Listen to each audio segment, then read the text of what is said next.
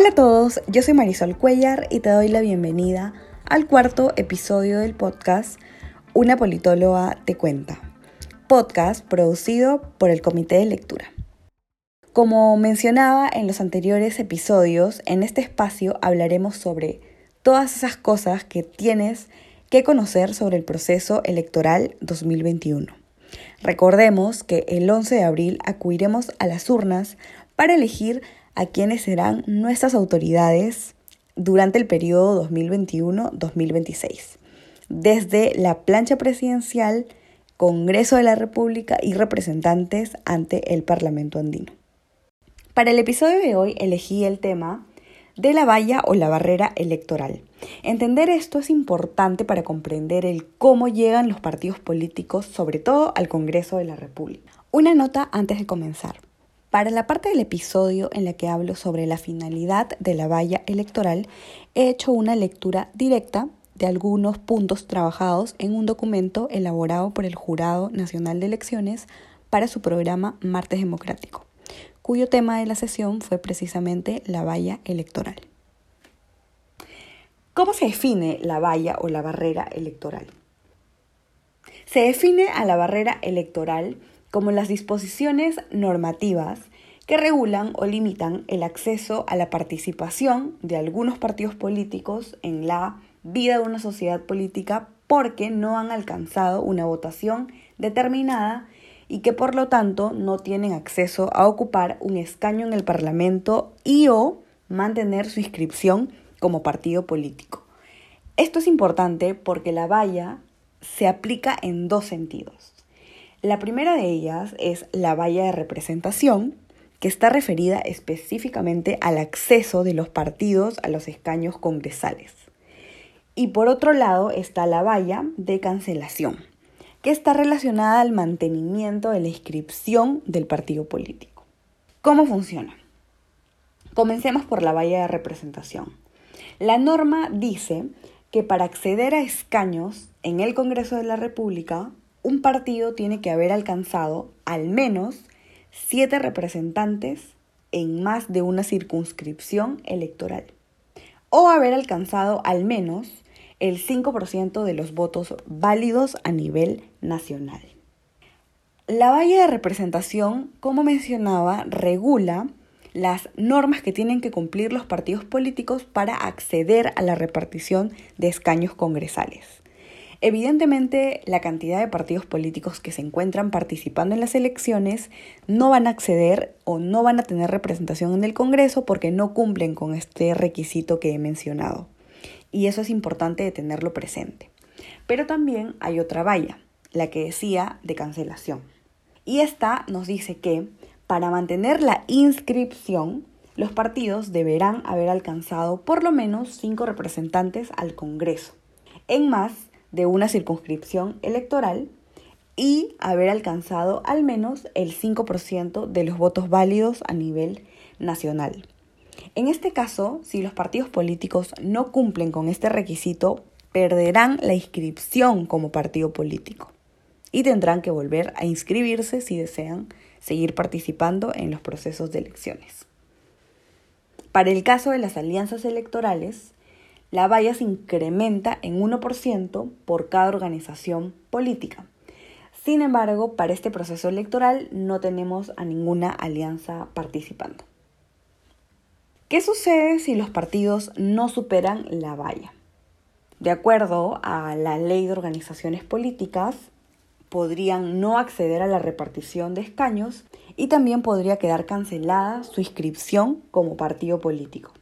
Por ejemplo, en las elecciones generales del año 2016, los partidos políticos Perú Posible de Alejandro Toledo, Progresando Perú de Miguel Hilario, Orden de Antero Flores Araos y el Frente Esperanza de Fernando Olivera perdieron la inscripción como organizaciones políticas por no superar la valla de cancelación. ¿Con qué finalidad se adoptó la valla electoral? En el 2005 fue que se da la ley que introduce la barrera o la valla electoral a nuestro sistema electoral y a nuestro conjunto de normas electorales y se utiliza en las elecciones del 2006. Y el Jurado Nacional de Elecciones señala que la adopción de la valla electoral va relacionada con los siguientes objetivos. El primero de ellos, atenuar la excesiva dispersión o fragmentación política y reducir el número de partidos políticos con representación en el Congreso, incentivando la formación de coaliciones y alianzas en torno a las organizaciones políticas más sólidas. Como mencionaba hace un momento, tenemos casi 20 partidos políticos postulando en este proceso de elección. Resultaría súper complicado que de llegar al Congreso los partidos puedan tomar decisiones. Es así que con este elemento se puede atenuar hasta cierto punto la excesiva dispersión de partidos que tienen representación en el Congreso. De esa forma se incentiva la formación de coaliciones y posibles alianzas de gobierno. La segunda de las razones va relacionada a que se busca mejorar las condiciones de gobernabilidad. ¿Qué es la gobernabilidad? Son las condiciones favorables que se tienen que dar en un país para que éste sea gobernado. Y esto nuevamente hace referencia a lo anterior, ya que resulta mucho más complicado tomar decisiones en un Congreso que tiene la presencia de 10 partidos políticos que hacerlo en la presencia de 5 partidos políticos. Va a ser complicado también, pero mucho más sencillo de generar acuerdos y tomar decisiones que tener una presencia mayor de partidos que permitan que el proceso de toma de decisiones tenga más trabas al interior y resulte más complicado de hacer progresar. La tercera de las razones va relacionada a que se busca que los partidos políticos cuenten con una mínima representatividad que haga viable su trascendencia institucional en la vida política del país. El porcentaje del que estamos hablando y que hacía mención antes es de un 5% aproximadamente. Evidentemente los partidos políticos, al ser organizaciones de carácter nacional que representan intereses de carácter nacional, no deberían tener ningún inconveniente con superar un porcentaje tan mínimo como este. Y finalmente el objetivo va relacionado a restringir el acceso al Parlamento de partidos políticos con una mínima representatividad, que no cumplan con este umbral mínimo que se establece y que te permite dar un indicio de que este partido representa realmente a un grupo de la ciudadanía. Entonces, esos son los criterios por los que se adoptó la barrera electoral. Y ahora, para estas elecciones, tenemos alrededor de 20 partidos políticos postulando, y digo alrededor porque todavía no tenemos una lista definitiva. Sin embargo, nos preguntamos cuántos partidos van a pasar la valla electoral de representación y van a tener presencia en el Congreso de la República. Y en base a las encuestas y, a los criterios que han dado diversos expertos y expertas, mm, serían alrededor de seis o siete partidos políticos los que superarían la barrera electoral y tendrían una presencia en el Congreso.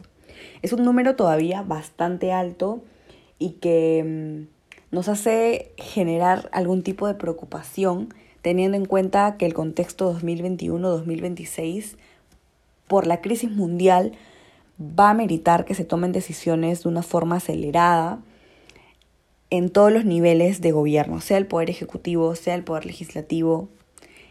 Y tener tantos partidos alrededor puede complicar mucho los acuerdos que se vayan a tomar y la toma de decisiones en general. Así que, recapitulando un poco, la barrera electoral es esa norma, esa regla que busca eh, atenuar la presencia de muchos partidos políticos en el Congreso. Partidos políticos que no cumplirían con requisitos mínimos de representación y que al tener un número excesivo pueden complicar el proceso de toma de decisiones. Recordemos el sentido de las vallas, la valla de representación y la valla de cancelación, que no son lo mismo. Y antes de pasar a la despedida, me gustaría mencionar que los documentos revisados son la Ley de Organizaciones Políticas, la Ley Orgánica de Elecciones y un documento elaborado por el Jurado Nacional de Elecciones para su programa democrático Martes Electorales. Y ya saben que si tienen alguna duda sobre algo que he mencionado y no ha quedado claro, pueden escribirme a mi cuenta de Instagram arroba una en donde Siempre estoy atenta a las dudas y preguntas que llegan con la finalidad de poder responderlas. Los invito a revisar los anteriores episodios en donde hemos hablado sobre los planes de gobierno, sobre las hojas de vida, en donde puedes encontrarlas y aspectos que te van a ayudar con tu proceso de toma de decisiones para un voto informado. Nos vemos la próxima semana con un nuevo episodio. Recuerda que cada vez las elecciones están más cerca y es importante que estemos preparados para tomar una decisión responsable. Que tengas una excelente semana. Nos vemos en el próximo episodio. Chao.